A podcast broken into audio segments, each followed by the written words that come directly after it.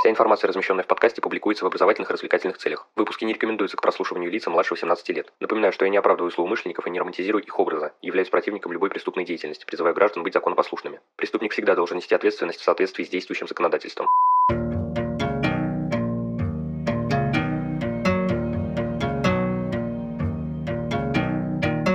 Всем привет, вы на канале Крим One, и сегодня мы поговорим о книге Алексея Решетуна «Как не умереть молодым». В общем, без лишних слов, поехали!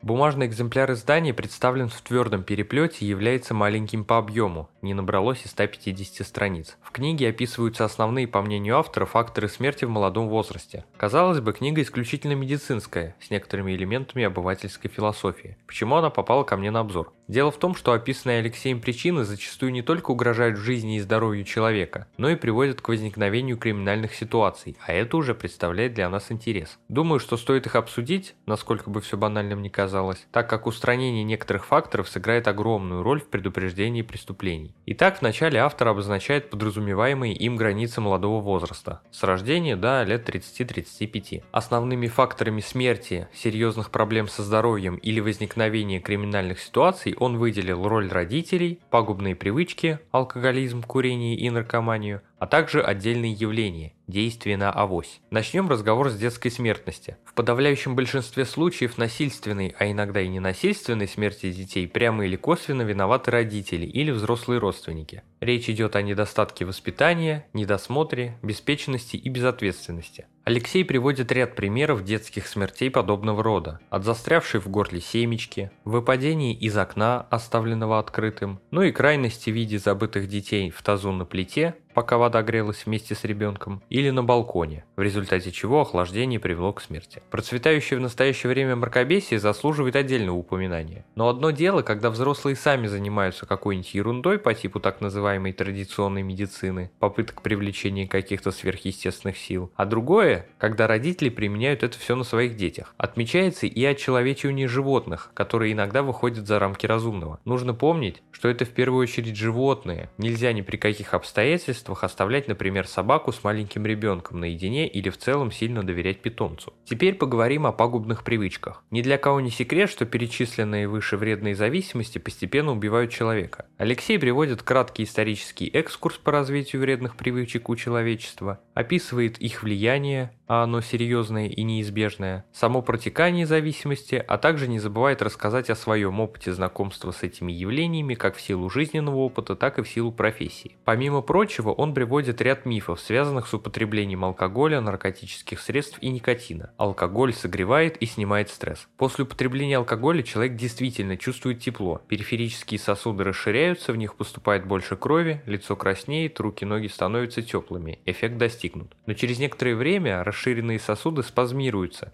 и остаются в таком состоянии гораздо дольше, нежели в расширенном. То есть наступает обратный эффект, который ощущение тепла не прибавляет, а наоборот не дает нормально согреться тканям. То же самое происходит и с мнимым эффектом снятия стресса. Вначале человек чувствует легкость, расслабление, спокойствие, но причина стресса никуда не девается, и с каждым разом человек будет нуждаться в чуть большем количестве антистрессового препарата или увеличит частоту его употребления, не замечая, что само употребление становится проблемой. И возникает замкнутый круг. Чем больше человек борется со стрессом, тем больше его провоцирует. Алкоголь является профилактикой некоторых заболеваний. На самом деле растворить атеросклеротическую бляшку, зашлифовать язву желудка или вылечить простуду алкоголем невозможно. В небольшом количестве алкоголь полезен. Популяризаторы подобных теорий говорят о пользе отдельных веществ, входящих в состав тех или иных напитков, игнорируя при этом этиловый спирт, хотя именно он является основой всех алкогольных напитков и именно он оказывает то губительное воздействие на организм, о котором тут идет речь. Комбинированный миф о наркотиках заключается в том, что легкие их виды не означают переход к более тяжелым, да и вообще с одного раза зависимость не появится. Сколько бы ни утверждали обратное, употреблению более тяжелых наркотических веществ часто предшествует употребление легких, Конечным итогом является разрушение человека вначале как существа социального, а потом и как биологического. Легкие жители мегаполиса и курильщика идентичны. Даже у коренных жителей городов с ужасной экологической обстановкой или работников вредных производств, никогда не куривших, легкие выглядят не так, как у курильщиков. Ну и завершающий миф. Многие вон курят десятками лет или пьют, и ничего. Здесь может проявляться сразу несколько неверных умозаключений. Подобная информация получена через десятые руки и данные о здоровье этого человека вам доподлинно неизвестны, а также суждение о смерти или болезни выборочное, Обязательно вспоминается кто-то курящий или пьющий всю жизнь и умерший в глубокой старости, но забывается большое количество людей, которых эти привычки убили. Не стоит надеяться, что именно вас это обойдет стороной. Все перечисленные зависимости вредны как непосредственно для жизни и здоровья, так и опосредованно для себя, других людей и общества в целом. Человек, находящийся под воздействием алкоголя, наркотических веществ и даже никотина, хотя при курении это проявляется и в меньшем масштабе, приобретает измененное психофизиологическое состояние. У него уменьшается внимание, концентрация, интеллектуальные способности и так далее. В таком случае он способен на многое, в том числе на то, что не сделал бы в трезвом виде. В подтверждение этого тезиса автор приводит одновременно забавный и трагичный случай. Семейная пара, покурившая наркотические вещества за вечерним ужином,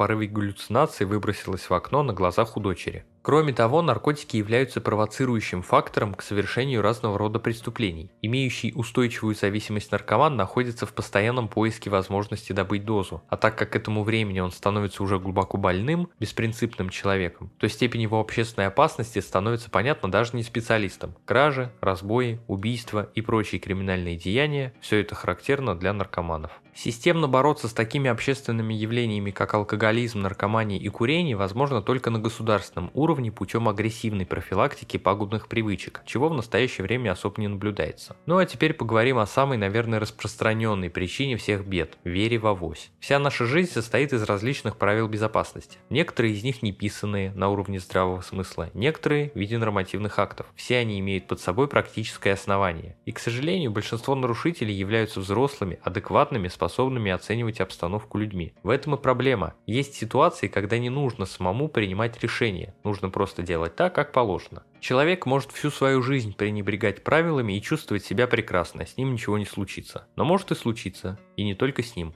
Алексей иллюстрирует утверждение наглядной историей. Семейная пара совершала рядовую поездку на автомобиле, и в один момент перед ними появилась медленно едущая фура. В нарушении всех правил опытный водитель со стажем более 15 лет начал обгон по правой полосе, да еще на повороте. В этот момент груз, который находился в фуре и был ненадежно закреплен, сместился, что вызвало опрокидывание грузовика прямо на обгоняющий автомобиль. Мужчина и женщина погибли на месте. Таким образом, сначала были нарушены все возможные правила. Обгон справа, на повороте повороте, а потом вмешался фактор случайности. Груз фури мог быть закреплен как следует, при ненадежной фиксации мог не сместиться, а фура при движении груза могла не перевернуться. Однако все неблагоприятные факторы сошлись в одной точке на пике поворота. Другой пример. Однажды на обочине МКАДа обнаружили труп мужчины, лежащий рядом с грузовым автомобилем. Головы почти не было, сохранились лишь фрагменты затылочной и теменных костей. При осмотре автомобиля обнаружилось, что одно из колес снято и лежит рядом с трупом. При проведении любых работ с колесом грузового автомобиля необходимо укладывать его стопорным кольцом вниз. Если вдруг кольцо сорвется, то оно ударит в землю и никто не пострадает.